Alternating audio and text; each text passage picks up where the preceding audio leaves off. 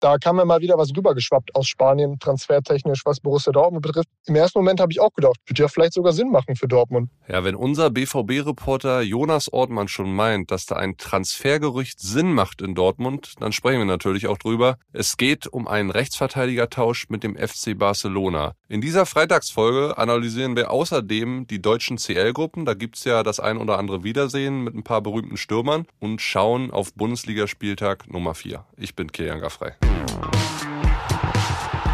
Stammplatz. Dein täglicher Fußballstart in den Tag.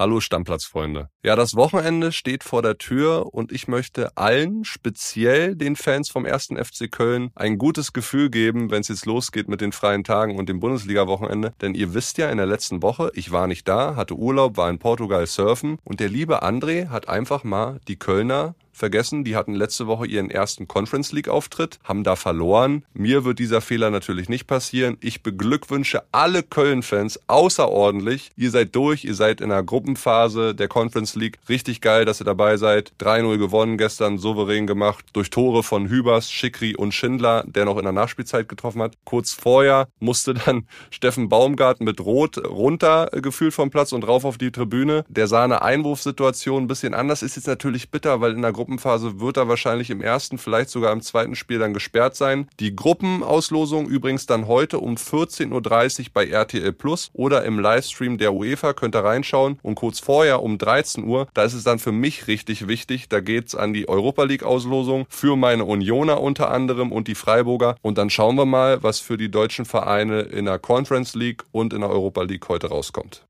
So, Freunde, und jetzt machen wir weiter mit einer Auslosung, die schon durch ist, nämlich die für die Champions League. Und ich habe es euch versprochen, obwohl er nicht mehr in Berlin ist, sondern in seiner Heimat, ist mir André Albers quasi zugeschaltet. Grüß dich, mein Schatzi. Alles gut? Alles gut. Bei dir, Kili? Ja, ich habe schön die Champions League-Auslosung geguckt, habe mir schön alles mitgeschrieben. Sind ein paar geile Partien dabei. Ich würde mal mit dir so die deutschen Gruppen besprechen. Hast Bock? Ja, auf jeden Fall. Ich kann mal im Vorfeld schon mal sagen, ich glaube, keiner ist so safe raus. Aber lass mal durchgehen.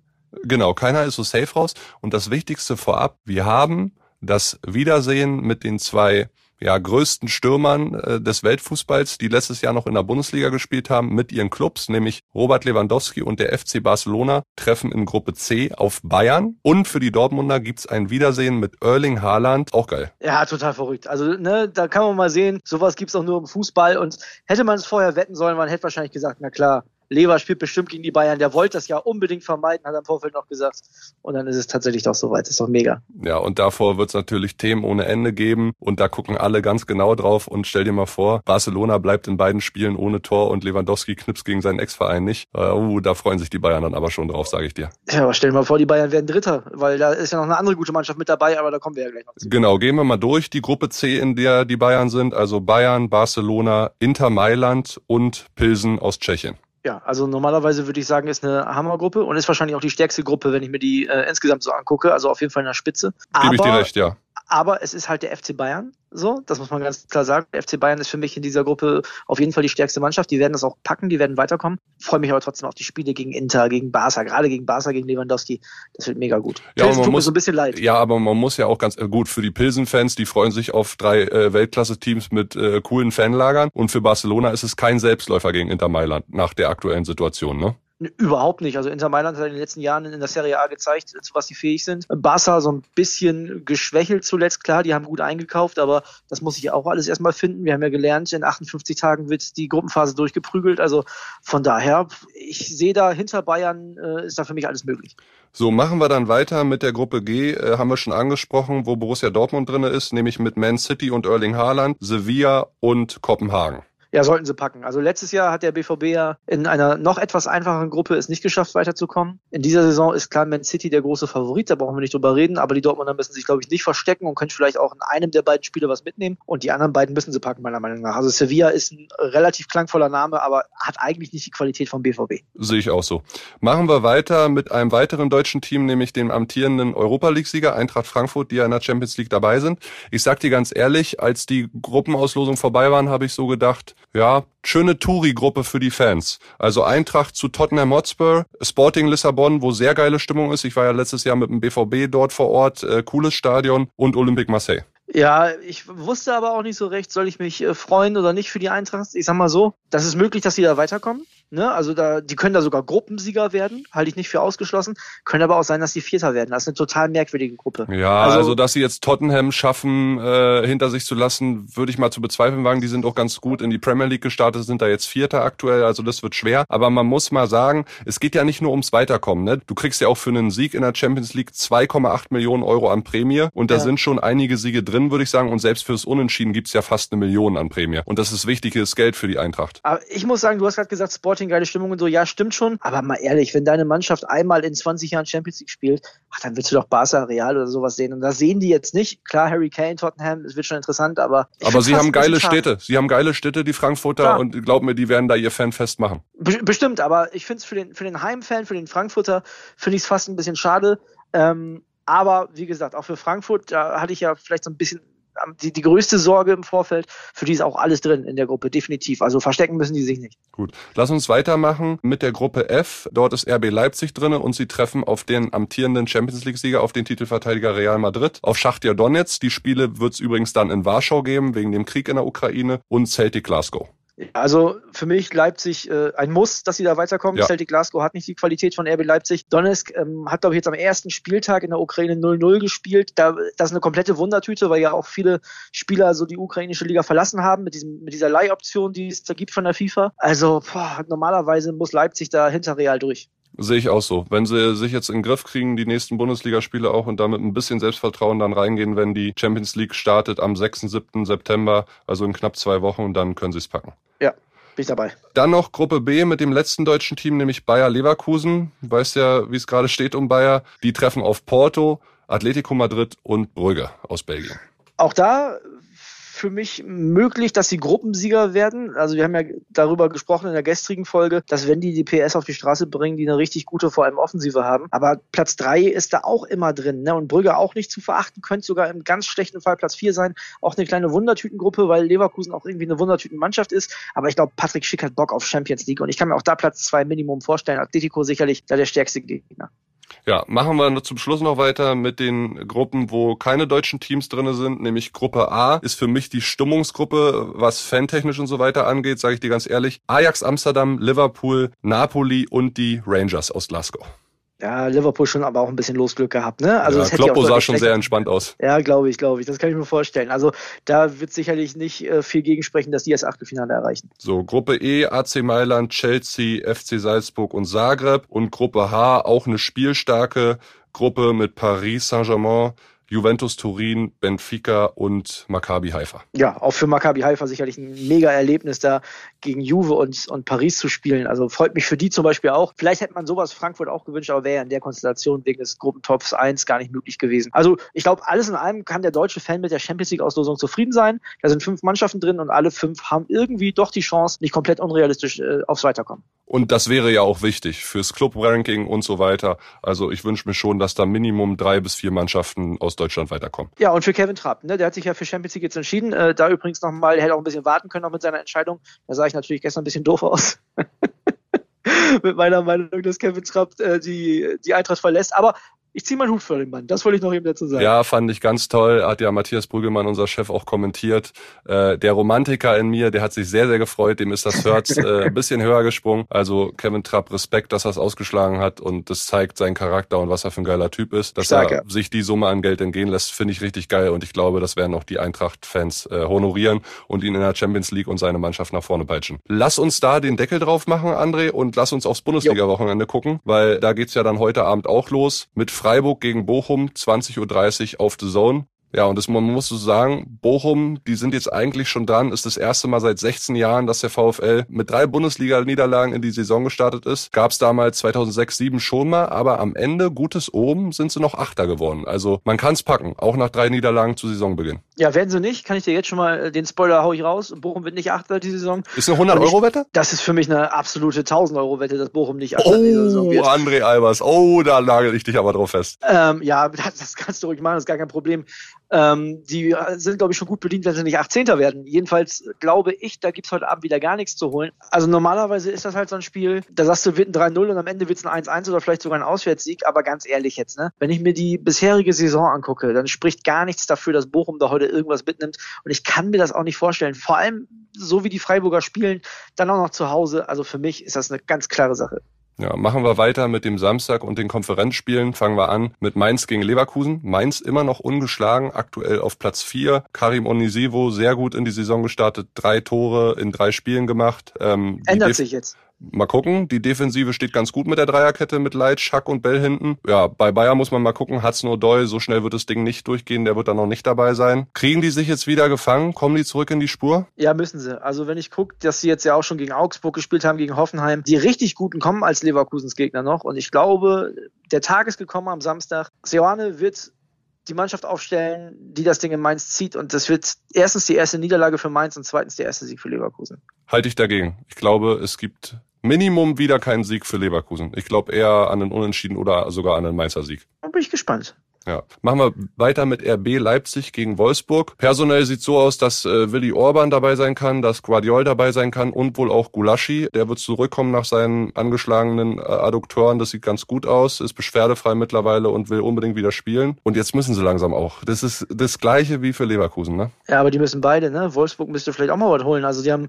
gegen zwei Aufsteiger unentschieden gespielt, haben gegen die Bayern verloren. Also die haben auch nur zwei Punkte bis jetzt. Das ist eine ganz heiße Geschichte. Ich glaube, das wird ein, das wird ein enges Ding. Also ich glaube, glaube nicht, dass es dann einen klaren Sieg für die Leipziger gibt. Ich, äh, gibt. ich glaube, dass die Wolfsburger gut mithalten können und da bin ich sehr, sehr gespannt drauf. Ich bin mal gespannt, ob äh, Tedesco jetzt mal den Zauber Schlager loslässt, der noch keine einzige Minute in der Bundesliga für RB gespielt hat. Und jetzt trifft er auf seinen Ex-Club, ne? Ja, und Kruse vielleicht in der Startelf? Wahrscheinlich nicht. Mal gucken. Schauen wir mal. Dann weiter mit Hoffenheim gegen Augsburg. Auch beide ja, die Augsburger weniger, äh, Hoffenheim mehr, vernünftig in die Saison gestartet. Hoffenheim gute Offensivleistung bis jetzt gezeigt, sieben Tore schon gemacht, glaube ich, die zweitbeste Offensive nach Bayern zum Saisonstart. Hinten noch nicht ganz so dicht, ist, boah, kann ich mich auch schwierig entscheiden, weil Augsburg ist auch auswärts zuletzt in Leverkusen ja ganz gut gemacht hat. Ja, aber die haben auch ganz viel Glück gehabt. Ne? Also Flo Witte, ja großer TSG-Fan, wie wir gelernt haben, äh, in Stammplatz.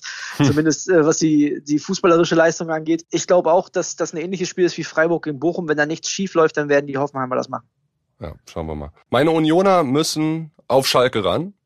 Oh, oh. Haben meine Unioner tatsächlich die schlechteste Bundesliga-Bilanz. In vier Bundesliga-Partien kein einziger Sieg, eine Niederlage, drei Unentschieden bis jetzt. Und das wird auch diesmal wieder schwer, weil wir wissen ja, klar, Union, reisefreudige Fans, aber die 60.000 auf Schalke, die werden da richtig Alarm machen. Die werden sich mit allem, was geht, gegen eine Niederlage stemmen. Und ich kann mir sogar vorstellen, dass vielleicht auch ein bisschen mehr drin ist für den FC Schalke, wenn die sich denn straffen und wenn die äh, fit sind und ihre Personalprobleme in den Griff kriegen. Denn da weiß man ja auch, von Tag zu Tag immer nicht, wer kann heute auflaufen. Viele kleinere Verletzungssorgen, gerade auch in der Offensive. Bin ich sehr gespannt, ob die Schalker das äh, Union wieder so schwer machen wie in den letzten Jahren. Ich habe heute eine sehr interessante Geschichte unserer Schalke-Reporter Peter Wenzel und Max Backhaus gelesen. Der Armin Harid ist ja immer noch da, ne? Ja. Was meinst du, was der verdient? Juli und August hat der knapp 900.000 Euro fürs Nichtstun kassiert. Die haben da für die nächsten zwei Jahre, solange hat er noch Vertrag, ein 21 Millionen Euro Problem sitzen, ey. Das ist so Wahnsinn. Gut, haben die sich halt beide drauf geeinigt, nicht auf den Vertrag. Ne? Was willst du da machen? Kann man Marit auch irgendwie nicht verübeln. Ich glaube trotzdem, dass der Kurzverschluss noch geht. Ja, schauen wir mal.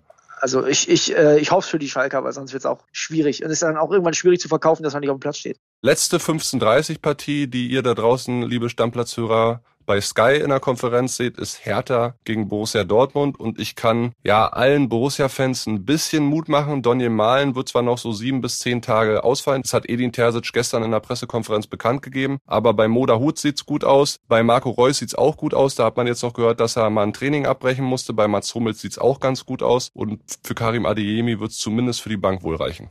Ja, und dann ist es am Ende ja die Hertha. Ich erinnere mich noch ans letzte Heimspiel der Hertha gegen Dortmund. Das haben die, glaube ich, gewonnen. Eins der wenigen Spiele, dass sie dann überzeugend gewonnen haben. Auch Wundertüte für mich, die Hertha. Aber wenn Dortmund irgendwie an die Leistungsgrenze kommt und auch mal Bock hat, Modest einzubinden, wenn das funktioniert, dann sollten die ja eigentlich als Sieger vom Platz. Und Sebastian Kehl ganz klar gefordert, wir müssen in Berlin eine Reaktion zeigen. Das zeigt auch, was Borussia Dortmund diese Saison zu, äh, vorhat. Die wollen dass es jetzt gleich wieder funktioniert, ne? Nach dem Bremen-Spiel. Ja, muss ja auch. Du darfst ja auch nicht vergessen, ich habe mich natürlich für Werder unfassbar gefreut, aber du darfst in der 89. Minute nicht bei der 2-0-Führung das Spiel noch verlieren. Das ist ja lächerlich. Und ich glaube, die Dortmunder werden mit dem Messer zwischen den Zähnen auflaufen. Ja. So, und aus Dortmunder Sicht habe ich noch eine Info für euch. Da gab es ja so ein bisschen in Spanien jetzt Gerüchte um einen Tauschstil würde der BVB Sergio Dest von Barcelona holen und im Gegenzug würde Thomas Meunier, also ein Rechtsverteidiger, für Rechtsverteidiger nach Barcelona gehen. Wir haben mal nachgefragt, wie so häufig für euch, was ist da dran bei unserem BVB-Reporter Jonas Ortmann. Und André, ich würde sagen, da hören wir jetzt mal rein. Los geht's. WhatsApp ab. Hallo ihr beiden. Ja, da kam mir mal wieder was rübergeschwappt aus Spanien, transfertechnisch, was Borussia Dortmund betrifft im ersten Moment habe ich auch gedacht, wird ja vielleicht sogar Sinn machen für Dortmund. Ähm, ich meine, Thomas Meunier ist neun Jahre älter als der Gino Dest. Dest galt bei Ajax als riesen, riesengroßes Talent, an dem ja auch der FC Bayern interessiert war. Man hat ein großes Marktwertpotenzial, könnte mit ihm vielleicht in ein paar Jahren sogar noch ein Riesengeschäft machen. Ja, das ist aber eigentlich auch das Einzige, was aktuell dafür spricht, weil nach unseren Informationen ist der Tauschdeal nicht heiß. Borussia Dortmund hat kein großes Interesse an Serginho Dest und das ist kein Spieler, der aktuell in der Planung eine Rolle spielt. Man will Thomas Meunier eigentlich auch gar nicht abgeben. Ausschließen würde ich das in der letzten Transferwoche aber definitiv nicht, wenn der Preis stimmt und wenn man einen Spieler kriegt, an den die Dortmund auch wirklich Interesse haben. Denn Stand jetzt hat man kein konkretes Angebot, auch diesen Tauschdeal bei Borussia Dortmund nicht auf dem Tisch und es gibt auch keine Anfrage, über die sich die Bosse aktuell überhaupt Gedanken machen. Ja, eher, Falki würde sagen, not true ist eher ein kaltes Gerücht. Ja, ich weiß auch nicht, wie viele Leute Barcelona noch verpflichten will. Also allein deswegen schon, ne? Weiß auch nicht, wie viel der BVB von dem Transfer hätte. Machen wir schnell den Deckel drauf. Ja, fertig aus. Topspiel. André, kommen wir auch dazu noch mal kurz. Über die Sonntagsspiele werden wir dann erst am Samstag reden, beziehungsweise ich. Du wirst ja nicht hier sein, bist zu Hause im wohlverdienten Heimatfreie Tageurlaub, würde ich mal so nennen. Letztes Spiel am Samstag, Topspiel 18.30 bei Sky Bayern gegen Gladbach.